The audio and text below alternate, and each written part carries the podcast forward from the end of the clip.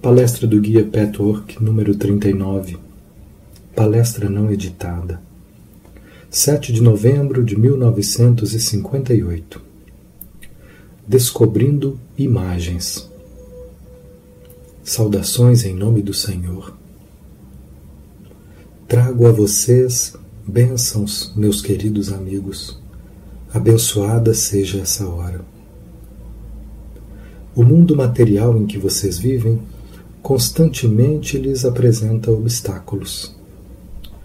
Esses obstáculos impedem que vocês vejam o mundo como realmente é. Alguns desses obstáculos são o tempo, o espaço e o movimento. Todos vocês sabem que no mundo espiritual, o tempo, o espaço e o movimento são completamente diferentes do seu mundo manifesto. Vocês têm períodos definidos de tempo e medida, invariáveis e objetivos. Um ano é um ano. O mês, a semana, o dia, a hora, o ano, a milha, existem independente de atitudes pessoais. No mundo espiritual não é assim. O mesmo se aplica à distância. Vocês têm direções definidas: direita, esquerda, para cima, para baixo. Outra vez, no mundo espiritual não é assim. E eu menciono isso essa noite por um bom motivo. Alguns dos seus cientistas perceberam e encontraram parte dessa verdade através da ciência atômica, da física nuclear e também da exploração do espaço exterior. No futuro, não muito distante, a exploração do espaço exterior será uma possibilidade para a humanidade. Será tão comumente aceita quanto a viagem aérea é hoje em dia. Quando um piloto toma o seu lugar num avião comum, ele não precisa de máquinas para saber se está subindo ou descendo ele pode ver isso com muita clareza. Quando um piloto voar para o espaço exterior será diferente. E todos vocês verão ainda na sua vida que o que estou dizendo é verdade. No momento em que deixar a gravidade do plano terrestre, o homem não será capaz de determinar se está indo para cima ou para baixo. Quando a máquina subir, ele terá a impressão de estar descendo, e vice-versa. Isso, isso tem um significado muito grande, meus amigos. Embora vocês ainda vivam no seu mundo manifesto, quando explorarem o espaço exterior por meios técnicos, chegarão mais perto das leis do espírito, de modo que esses fenômenos devem abrir os olhos das pessoas que raciocinam. Já falei muito a vocês sobre a necessidade de explorar a alma. E na última palestra, em especial, falei sobre as imagens interiores, as impressões e conclusões internas erradas que a entidade humana forma no decorrer de diversas vidas. Falei da importância de encontrar essas imagens Somente assim vocês conseguirão entender a si mesmos, as suas vidas e tudo o que aconteceu e que continuará a acontecer enquanto essas imagens não forem dissolvidas. Isso é verdade em relação ao espaço exterior e também ao desenvolvimento de vocês. Somente descendo vocês poderão subir. Somente explorando as profundezas, as regiões mais profundas da mente subconsciente. Vocês poderão desenvolver a espiritualidade e elevar-se no verdadeiro sentido da palavra. Durante algum tempo, vai parecer que vocês estão piorando, como se estivessem regredindo as depressões temporárias são quase inevitáveis na busca do que e de quem vocês realmente são. Mas, meus amigos, pensem nessa analogia que em breve será confirmada pela ciência humana. Acontece exatamente a mesma coisa quando vocês exploram a alma. Vai parecer que vocês estão descendo, e vocês precisam descer, até que o subconsciente, a fim de alcançar a libertação e a clareza da verdade absoluta, até o ponto em que podem percebê-la, enquanto ainda estão encarnados. Prometi que essa noite continuaria a falar sobre o encontro das imagens. Quem está empenhado nessa busca precisa saber de alguns fatos importantes. Para os que ainda relutam e simplesmente ouvem essas, pala essas palavras, o que estou dizendo não significa muita coisa, exceto talvez para lhes dar um conhecimento um pouco maior do princípio. Isso pode acabar desencadeando a busca pessoal ativa, tão necessária para concluir a purificação, para que eles cruzem voluntariamente o limiar entre a escuridão e a luz. Quem quer que ainda não tenha começado, mas esteja desejoso de começar, como eu já disse, isso não pode ser feito pela pessoa sozinha deve pedir a uma das pessoas do grupo interior para trabalhar em conjunto.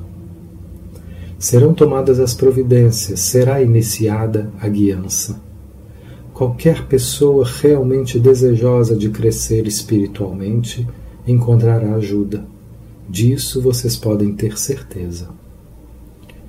Meus queridos amigos, ao procurar as imagens, é muito proveitoso e importante conhecer antecipadamente alguns fatos.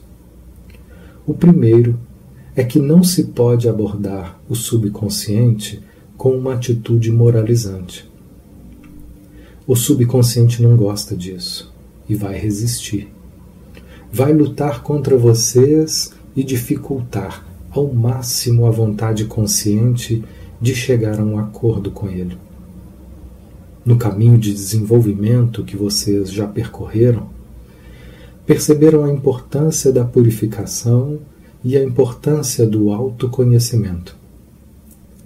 Todos vocês começaram a pensar em seus erros, em suas deficiências, em suas fraquezas. O mesmo se aplica a todos os níveis do seu ser. E quando eu digo todos os níveis do seu ser, quero dizer que existem várias camadas. Não existem apenas uma camada consciente e uma subconsciente. Há vários graus de consciência e ser. Com relação a toda atitude que se possa conceber, com relação às suas falhas e fraquezas, como também em relação às suas qualidades e pontos fortes. Em última análise, a imagem errada e a impressão interior errada existem como uma forma rígida e controlam a vida de vocês e todos os seus acontecimentos. Elas também são formadas pelas falhas das quais vocês nem tenham muita consciência.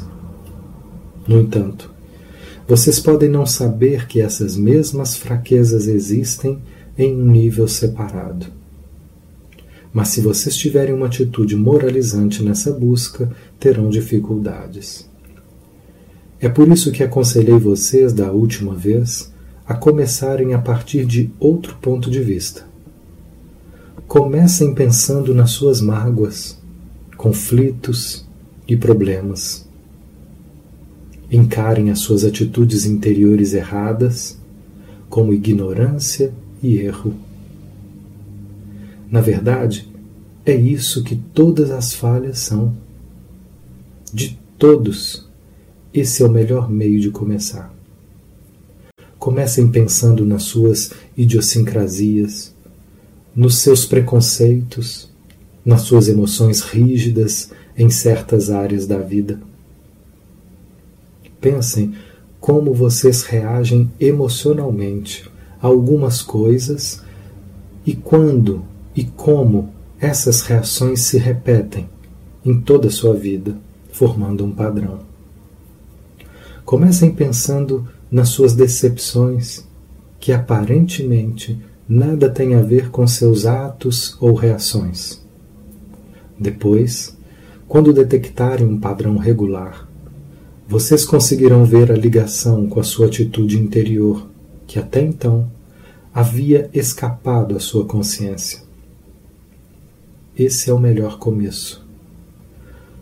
Somente muito mais tarde, depois que vocês tiverem alguma percepção e tiverem adquirido algum entendimento das suas reações interiores e de sua influência sobre os acontecimentos exteriores, é que vocês verão que se trata apenas de uma falha, ou de várias falhas que existem nesses níveis mais profundos, completamente à parte da personalidade exterior. Quando vocês chegarem ao ponto de perceber que as reações interiores têm origem em uma atitude falha, há duas possibilidades. Ambas representam um obstáculo e a melhor forma de eliminá-lo é a consciência. Uma das possibilidades é que vocês finalmente vão encontrar as mesmas falhas que haviam reconhecido no plano exterior, superficial.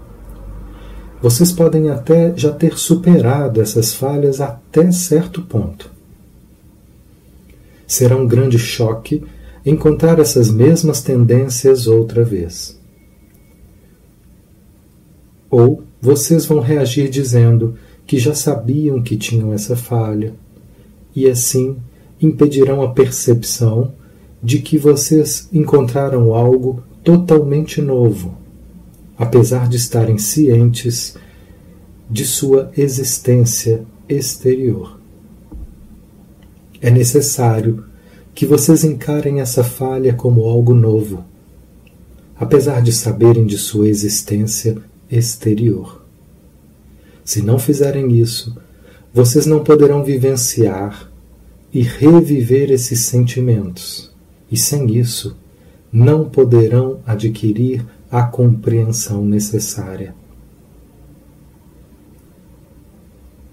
Quando vocês se depararem com as relações ou falhas conhecidas nas suas imagens interiores, tomem cuidado com a atitude de considerar que aquilo é algo já conhecido vocês podem conhecer.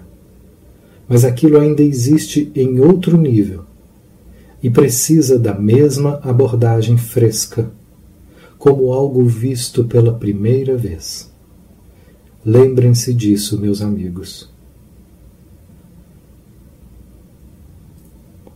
A segunda possibilidade é vocês encontrarem tendências que são totalmente contraditórias com o eu conhecido conscientemente.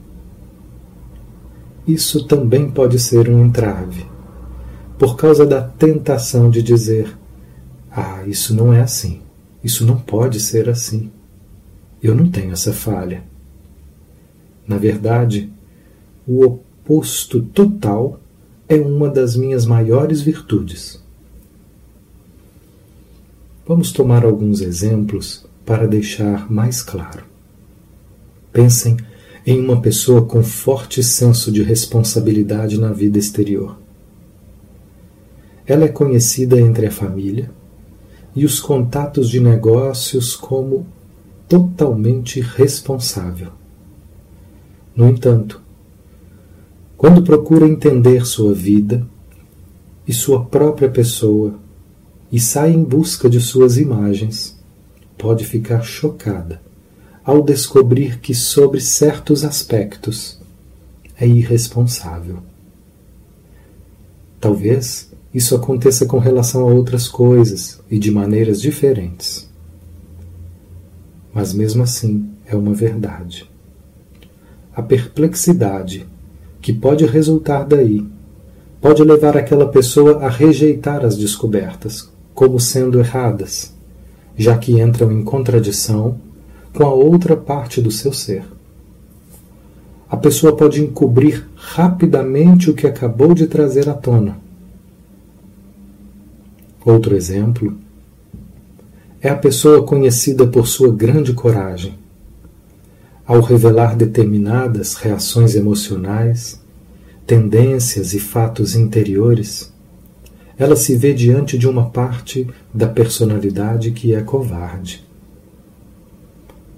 Essa percepção pode ser um grande choque.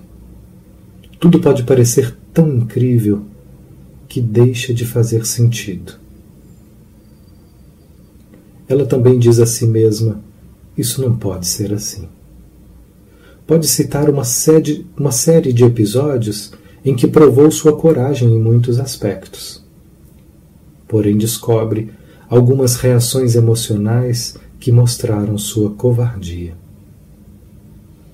Assim, meus amigos, é importante que vocês entendam que podem encontrar falhas nas suas imagens que vocês não possuem exteriormente. Externamente, a reação de vocês é, é exatamente o contrário. E é autêntica, não é apenas uma máscara. Vocês sempre tendem a pensar em termos de ou ou. A humanidade, a essa altura, já aprendeu que é errado dizer que uma pessoa é boa ou má. Até esse ponto vocês já chegaram.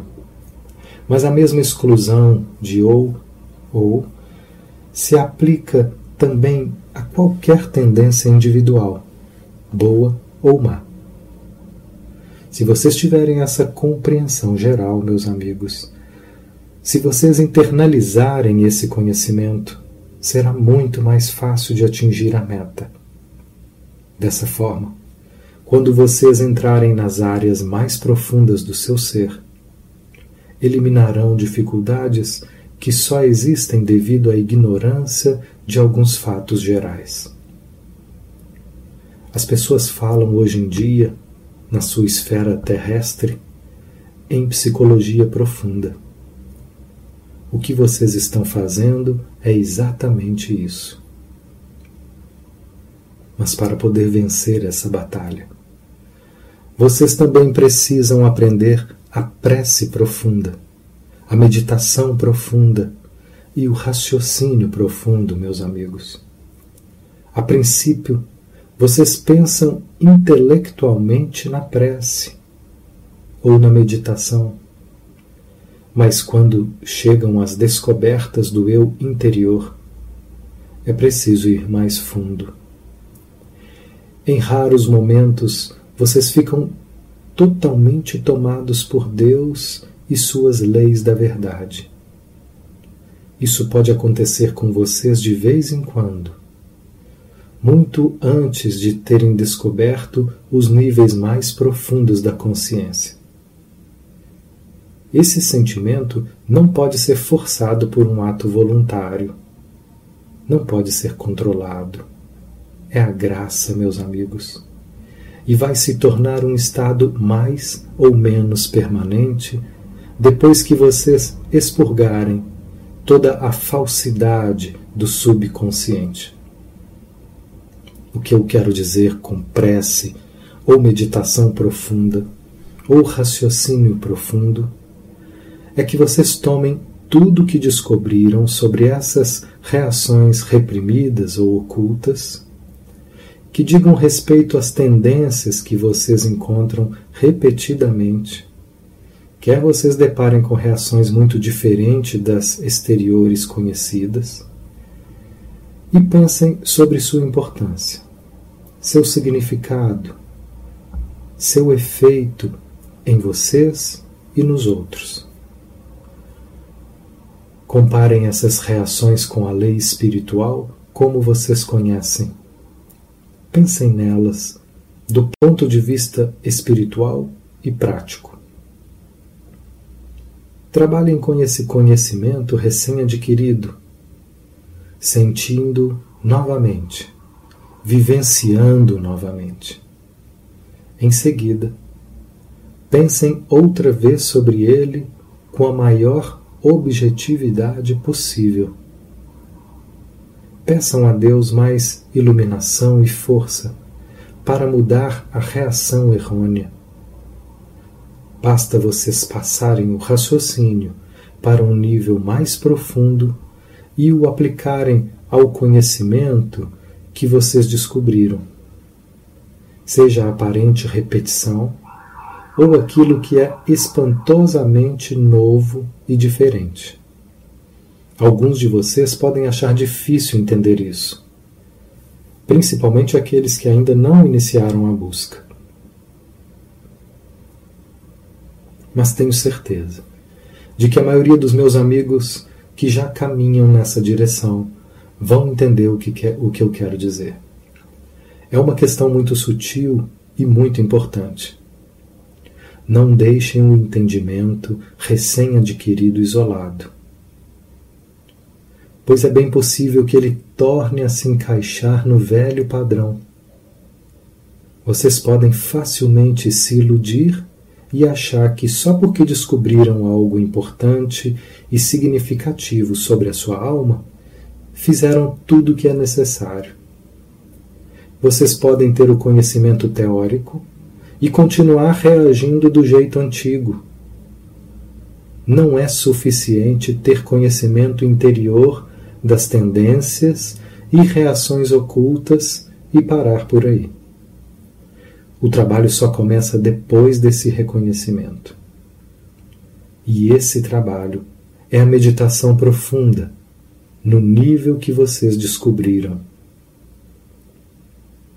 Caso contrário, vocês vão reter o que conquistaram, mas aos poucos esse conhecimento vai se tornar algo cada vez mais distante e permanecer na sua mente como algo teórico, enquanto no fundo vocês continuam reagindo como antes, sem conseguir integrar e unificar as reações emocionais e conclusões interiores erradas. Sempre digo que as emoções dependem mais dos hábitos do que as tendências exteriores. E ainda por cima, são tão esquivas que passam facilmente despercebidas e apesar dos seus esforços, os velhos padrões continuam prevalecendo. Vocês estão tão acostumados a empurrar o conhecimento desagradável para o subconsciente que não conseguem abandonar esse hábito de um dia para o outro. É preciso muito treinamento, concentração e esforço. É preciso instituir novos padrões de hábitos até vocês reconhecerem os sinais das tendências ocultas que precisam ser trazidas à consciência. Vocês precisam adquirir uma sensibilidade especial para isso, o que naturalmente leva tempo.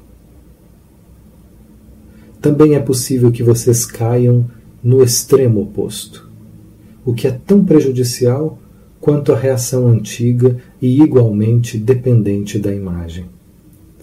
Isso pode acontecer ou porque, inconscientemente, vocês estão impacientes e querem corrigir as tendências da alma às pressas e por meio drásticos, e isso, é claro, não é factível.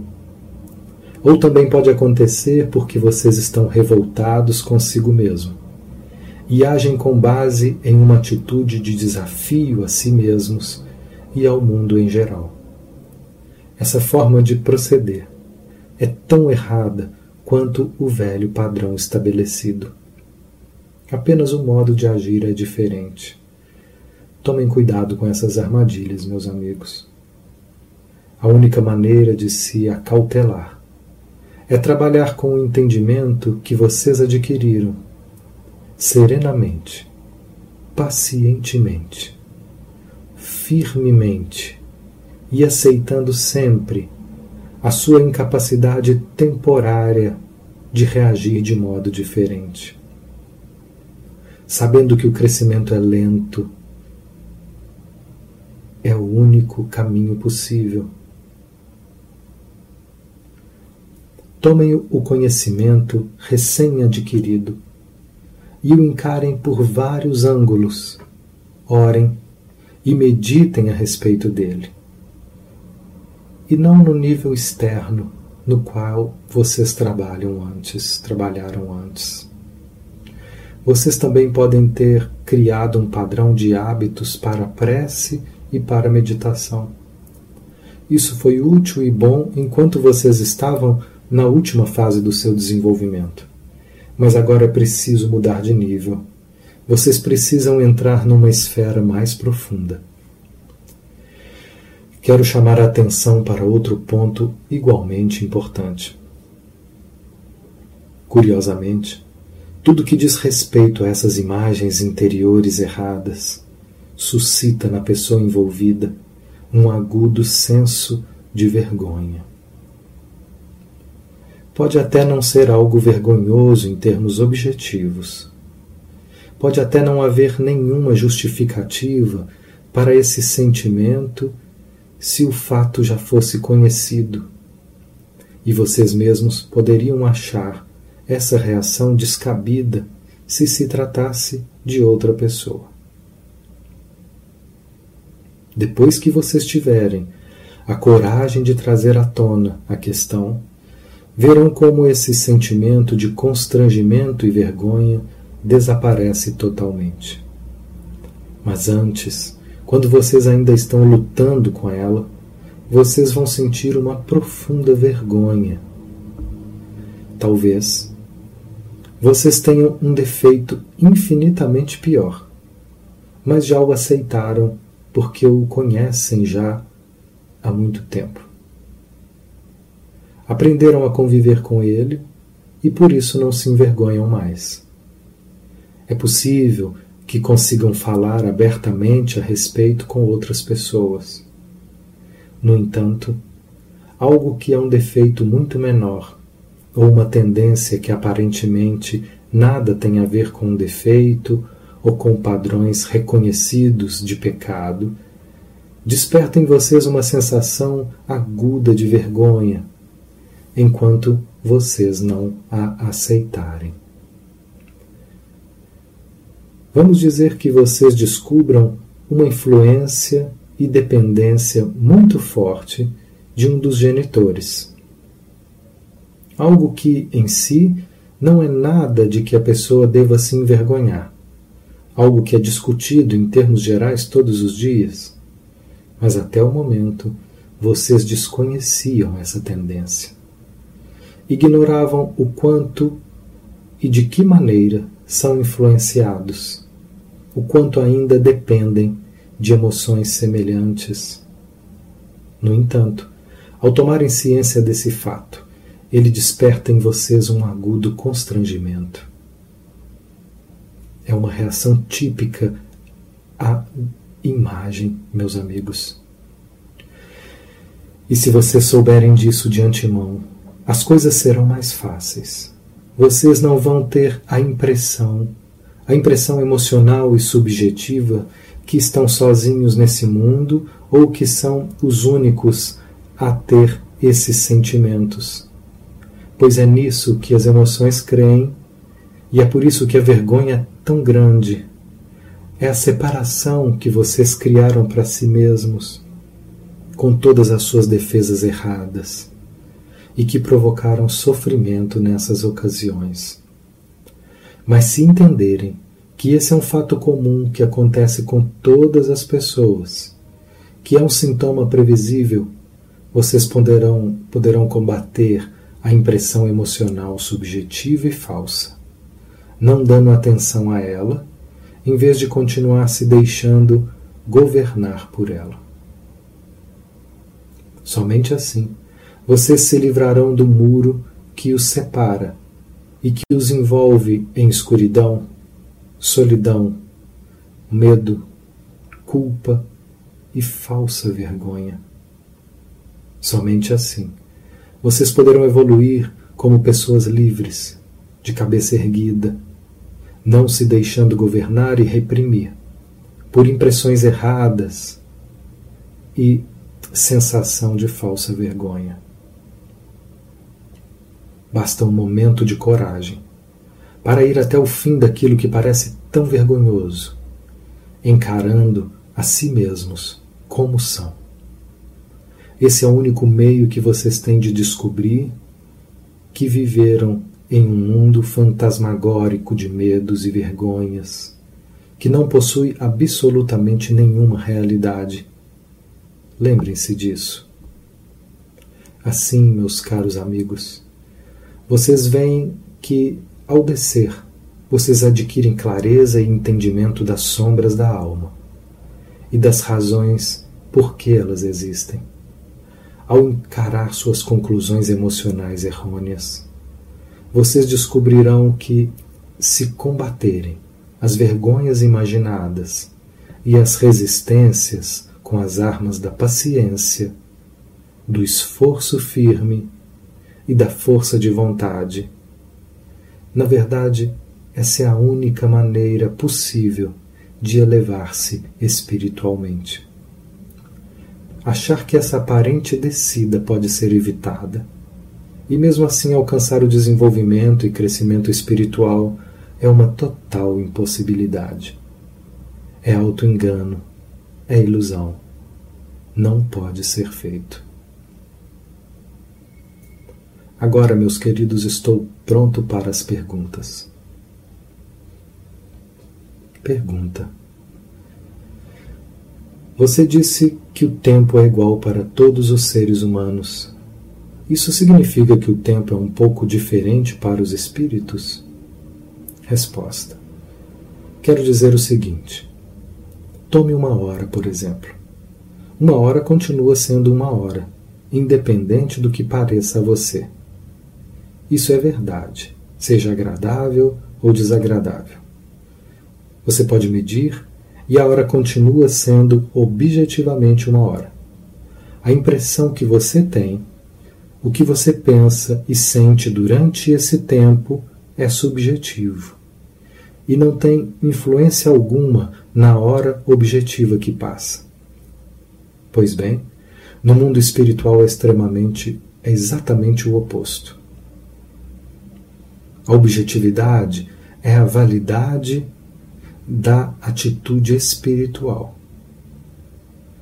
Tudo mais, qualquer medida, qualquer outro valor, é subjetivo. Ficou claro? Sim, muito obrigado. Pergunta.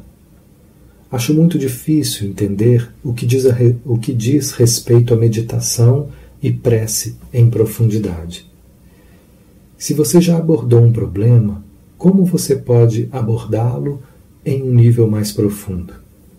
Resposta: A abordagem em um nível mais profundo do mesmo velho problema acontece automaticamente à medida que você continua trabalhando. Depois que o problema é trazido à tona, você precisa pensar, meditar e orar sobre essas novas descobertas, tudo de novo. Quer você descubra as mesmas tendências que já conhecia, ou que já conhecia em parte, quer você descubra reações e sentimentos totalmente novos.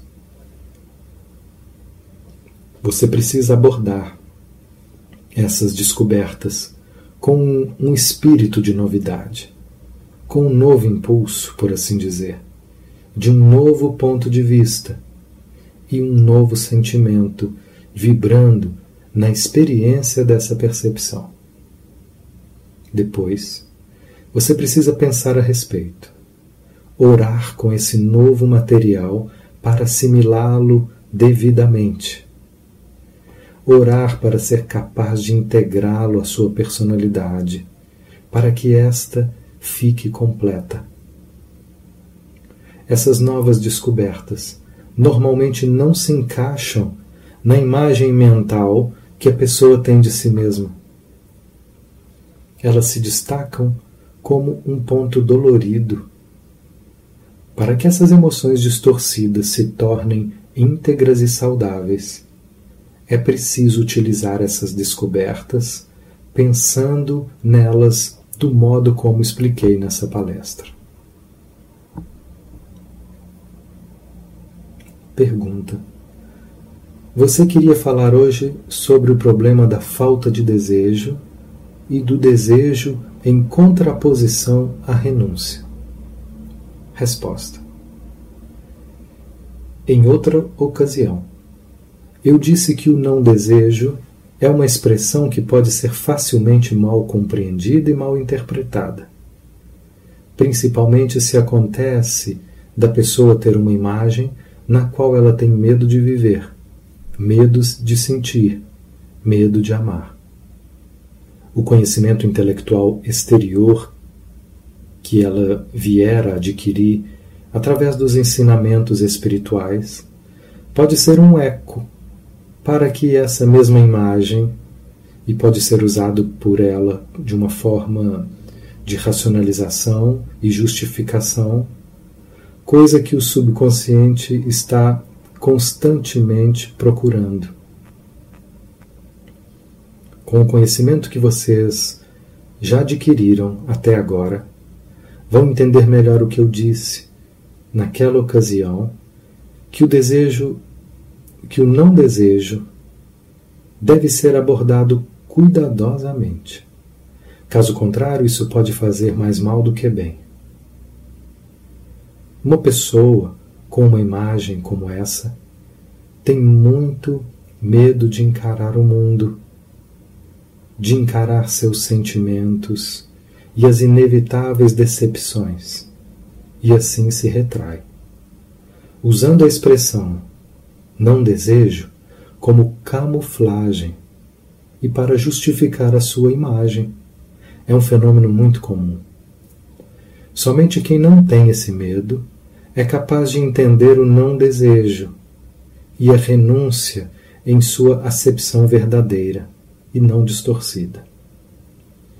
Sempre que existe uma imagem dessas, e muitas pessoas a têm, em maior ou menor grau, o único meio de atingir o verdadeiro e autêntico não desejo é encarar o medo da vida e do amor. Arriscar-se e suportar as mágoas decorrentes, em vez de vigorosamente impedir a si mesmo de passar outra vez por essa etapa necessária do desenvolvimento, é importante. Somente depois de ter vivenciado voluntariamente as mágoas ligadas ao desejo é que vocês podem superá-lo. Não é possível fazer isso passando ao largo da questão, meus queridos amigos. Vocês não podem se forçar a entrar em um estado que ainda não atingiram.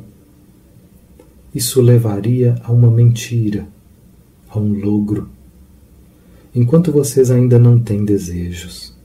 Precisam reconhecer esse fato e vivê-los até o fim, para depois poder honestamente superá-los.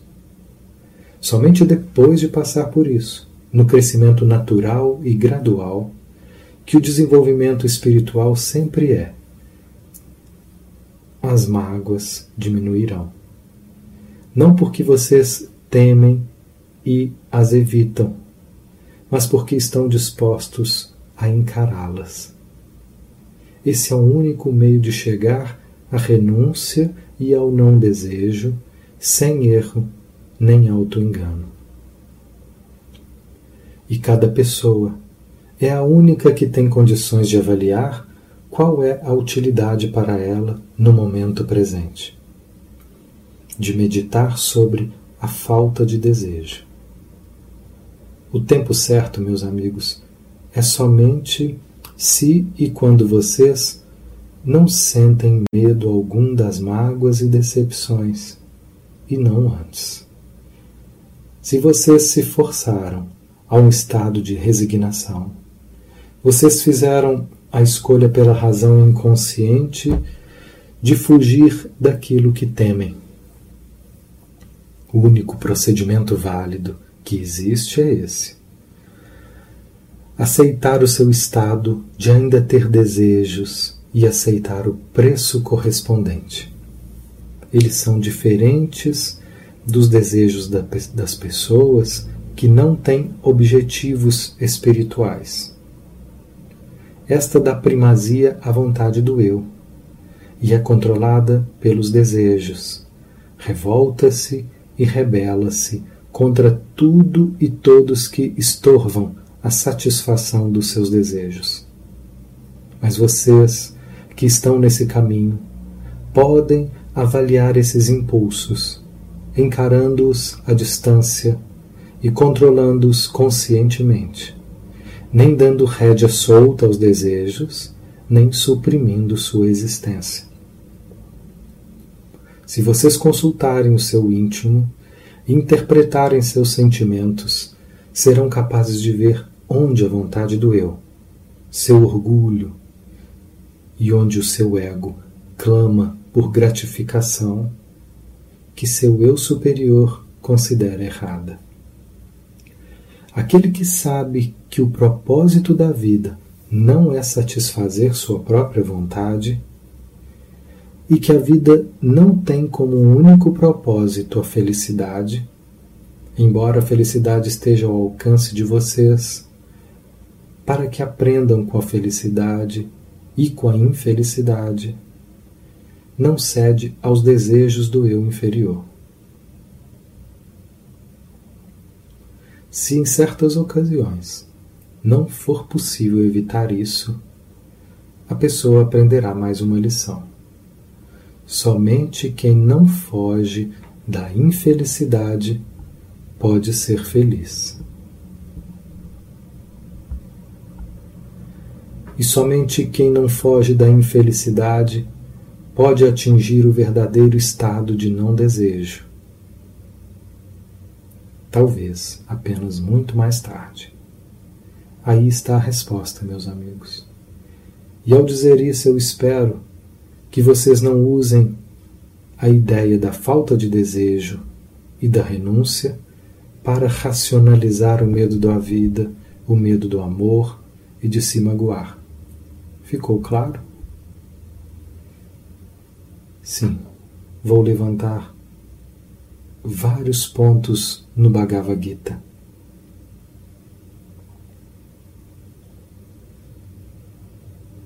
Pergunta. Depois vem o problema do egoísmo na oração. Resposta. Também já discuti isso em várias ocasiões, mas vou falar de novo, meus amigos talvez de um ponto de vista um pouquinho diferente. Sei que muita gente tem medo de, ao orar, praticar um ato meramente egoísta. Só posso dizer, meus amigos, que isso depende muito de como vocês oram e qual é sua motivação.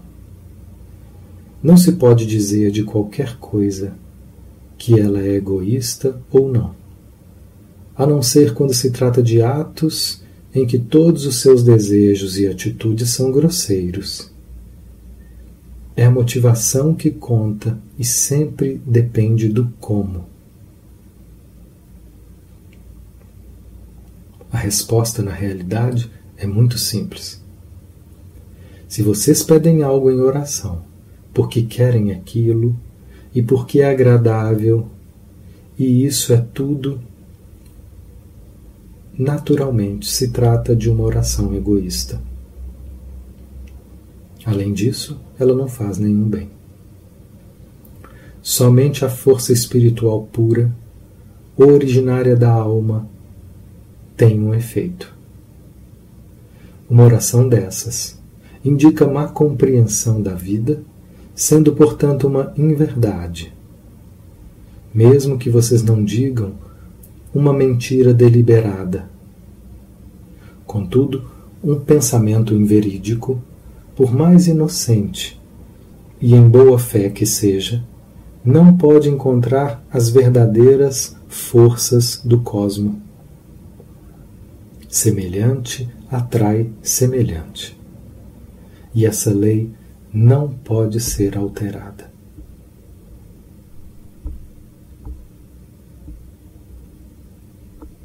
Uma das primeiras coisas que vocês aprendem nesse caminho é investigar as suas próprias motivações e o porquê de vocês desejarem uma determinada coisa. Vocês se perguntam sobre a razão de determinadas reações emocionais que apresentam, e se não conseguirem encontrar uma resposta, esse é um bom começo para orar e para ter a vontade de reconhecer a si mesmo, sem medo e em verdade. Isso não pode ser interpretado como egoísmo. Assim, vocês oram para que suas motivações se purifiquem.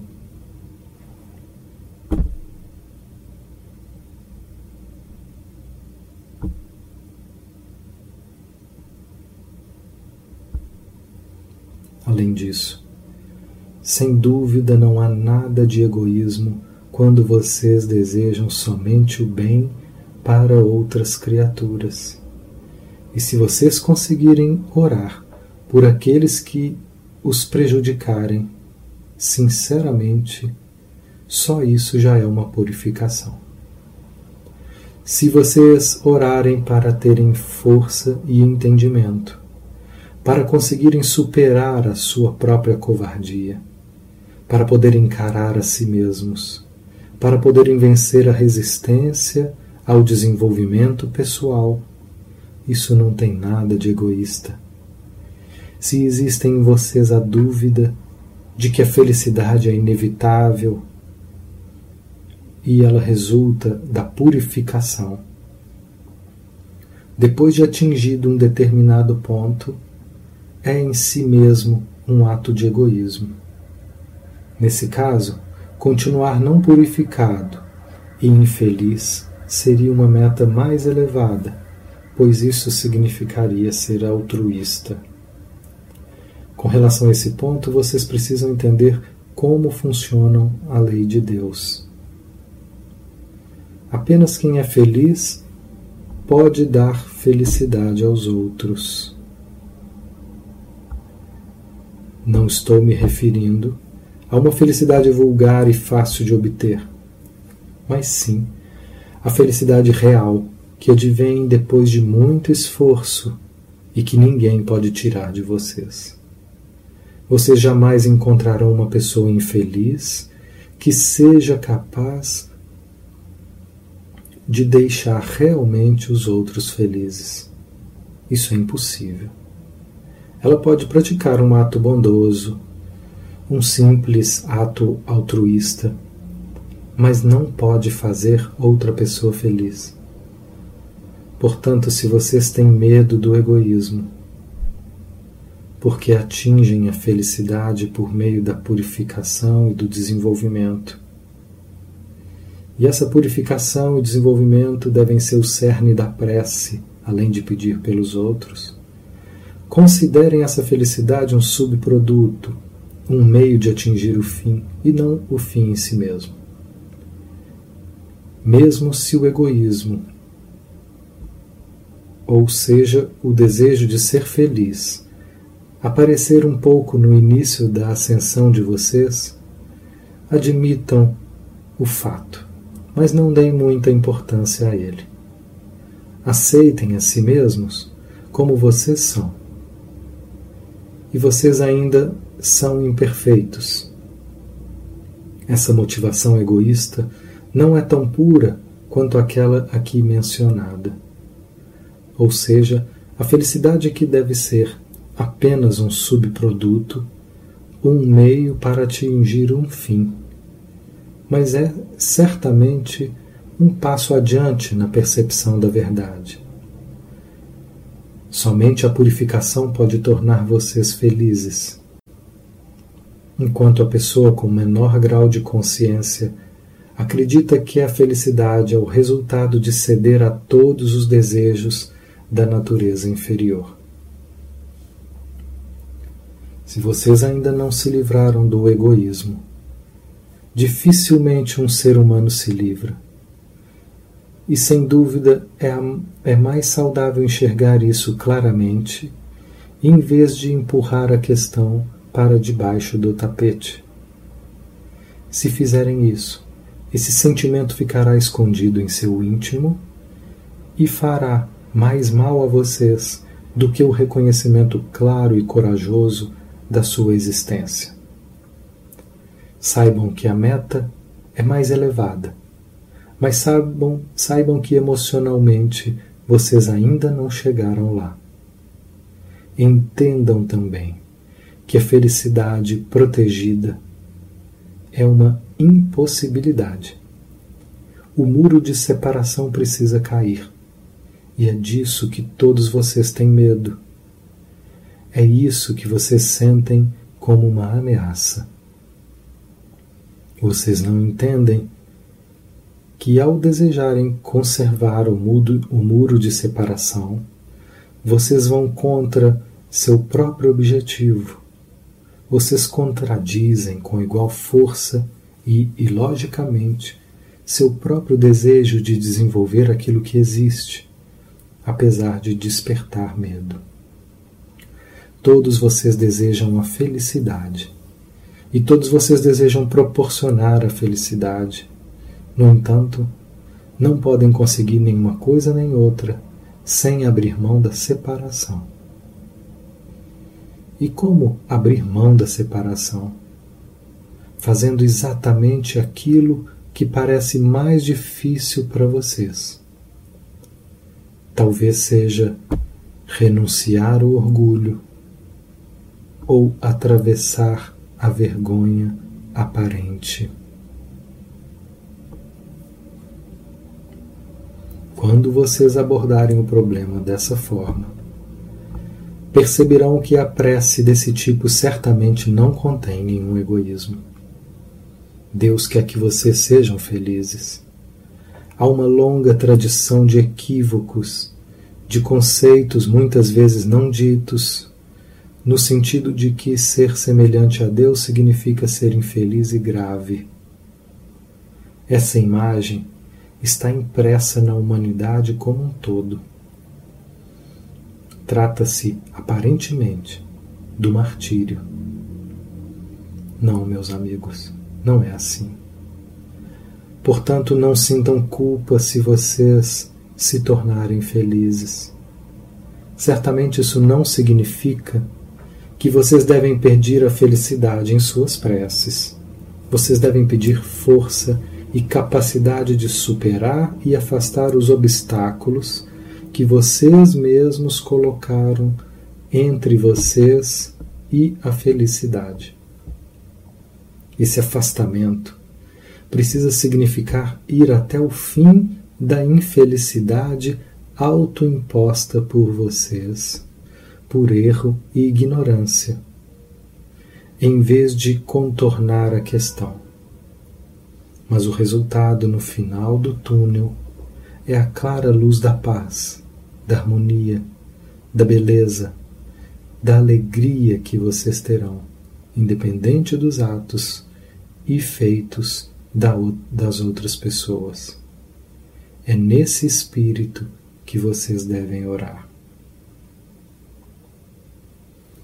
Pergunta: Eu gostaria de saber por que é, às vezes é tão difícil começar a orar. Resposta: Todos vocês sabem que o seu desenvolvimento não segue sempre uma linha reta para cima ou, para assim dizer, para baixo. Ele oscila, sobe e desce. Descreve uma espiral. Às vezes, quando vocês estão numa curva descendente, não percebem que essa curva descendente está um passo acima da última curva ascendente que vocês percorreram. Embora a última curva ascendente fosse no todo inferior à atual curva descendente. todo movimento para cima proporciona uma sensação melhor. Vocês sentem uma euforia, uma liberação que não estão presentes na curva descendente onde vocês agora estão. Em toda curva descendente, vocês se deparam com conflitos, problemas e contradições que ainda não resolveram.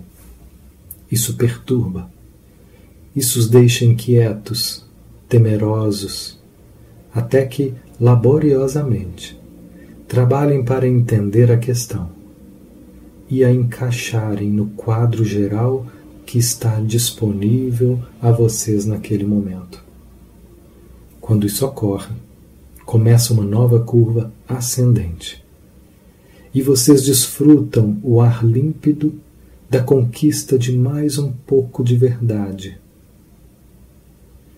Mas quando se reinicia a curva descendente, você se aprofunda na escuridão de suas confusões e erros. Isso corta sua comunicação com a corrente divina vocês podem dar uma explicação simplista. A situação é deprimente, sinto coisas desagradáveis e o pior é que estou separado da corrente divina. Vocês têm razão. Mas é uma meia-verdade, o que é sempre perigoso. As coisas desagradáveis que vocês estão sentindo não passam de um reflexo, de um efeito necessário da causa que está dentro de vocês e que espera para ser trazida à tona. É por isso que, nessas ocasiões de estada na curva descendente, a duração varia de acordo com a personalidade e os problemas interiores a serem solucionados. O fluxo é interrompido. Vocês ficam tomados outra vez pelas fortes impressões do mundo da manifestação. Já não conseguem penetrar na realidade que provaram em outras ocasiões, e isso é necessário.